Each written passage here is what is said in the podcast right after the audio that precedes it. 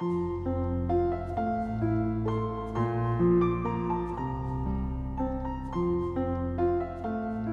家好，欢迎关注金牌公考每日热点分享。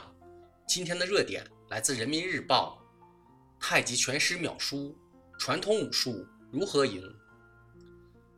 传统武术和现代搏击哪家强？刚刚过去的五一假期，因为一则综合格斗（简称 MMA） 选手约战太极拳师的视频，这个比双方年龄还大的老话题。持续引起不同人群的口水战。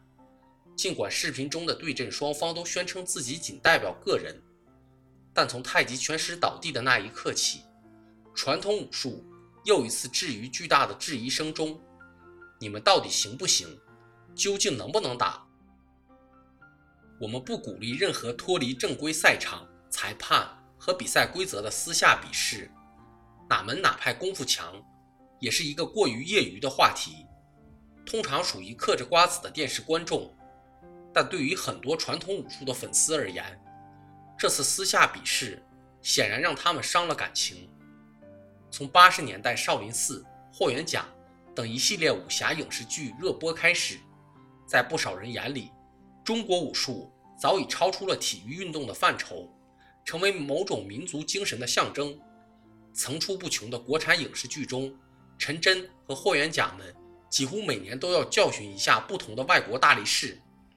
伴随着这股武术热，功夫也逐渐走出国门，成为中华文化的一个亮眼标签。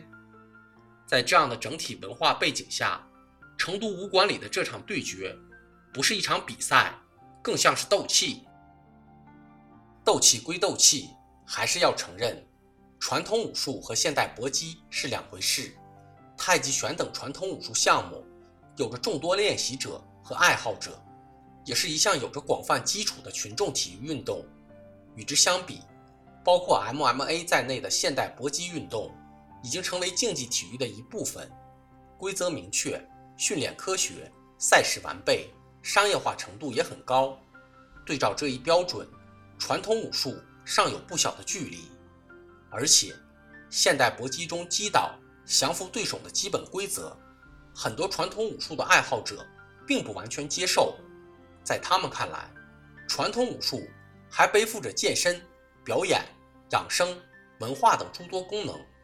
可以说，传统武术和现代搏击是两套系统，中间隔着的那道门槛，就是现代竞技体育。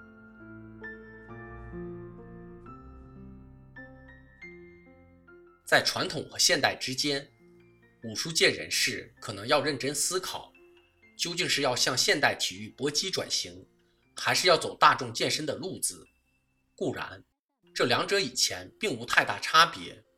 在国民普遍缺失健身设施的年代里，让体弱多病的孩子习武，也是很多家庭的选择。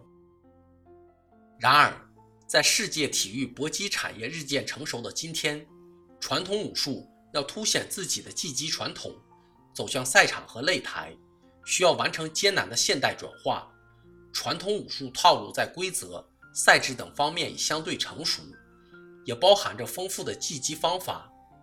但毕竟与更重视实战的现代搏击运动不同，而实现这一转化，离不开和世界范围内的同行交流切磋，取长补短，从而在新的时代环境下发扬光大。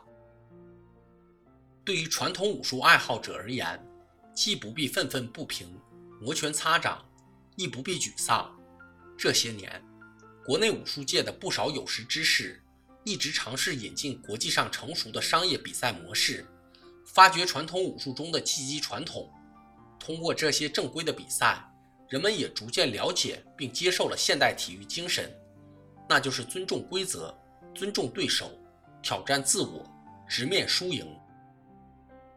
在这方面，柔道、跆拳道等其他国家的武术项目，同样走过一条推广、传播、改造的转化之路，并通过进入奥运项目，光大门楣，收获了世界各地的练习者。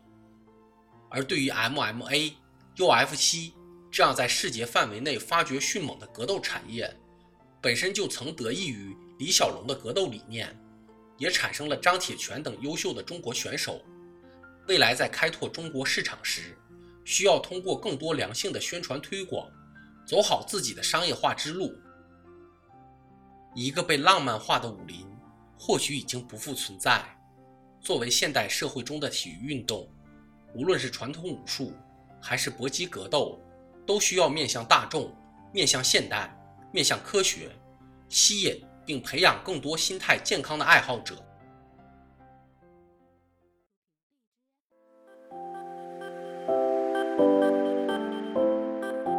朋友们，金牌公考新版公众号已经上线了。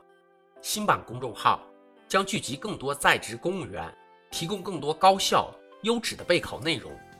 如果你想收看我们每日热点分享的文字版，每天接收更多优质的备考心得推送，就请搜索微信公众号“金牌公考”，关注我们吧。公考路上你不孤单，金牌公考与你相伴。